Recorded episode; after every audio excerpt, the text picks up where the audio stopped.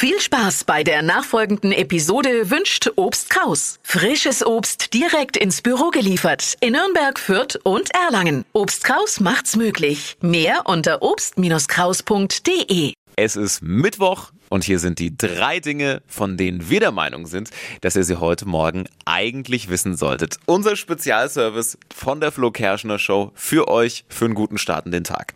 Erstens, der Juli war der weltweit wärmste Monat, der jemals gemessen wurde. Richtig krass, das sagen jetzt neue Daten vom EU-Klimawandeldienst. Copernicus heißt er.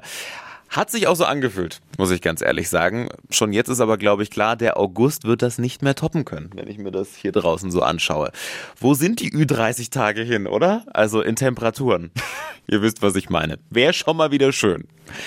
Zweitens, Fleischersatzprodukte sind in Deutschland super beliebt. Also Veggie- und vegane Varianten. Mehr sogar als in vielen anderen europäischen Ländern. Zeigt jetzt eine neue Studie. Auch Alternativen zu Käse und Milch ziehen wohl bei uns in Deutschland ganz gut. Darauf würde ich sagen, gleich mal ein Schlückchen Hafermilch ins Käffchen, oder? und drittens, ouch, das muss wirklich richtig wehgetan haben.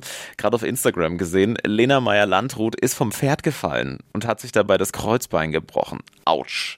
Hat sie gleich mal auf Instagram ein Röntgenbild gepostet. Doppelter Bruch sieht man da, richtig heftig. Jetzt ist bei ihr auf jeden Fall erstmal Ruhe angesagt und wieder fit werden. Gute, gute, gute Besserung.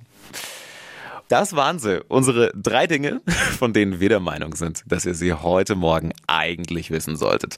Spezialservice von der Flo Kerschner Show für euch kriegt ihr jeden Morgen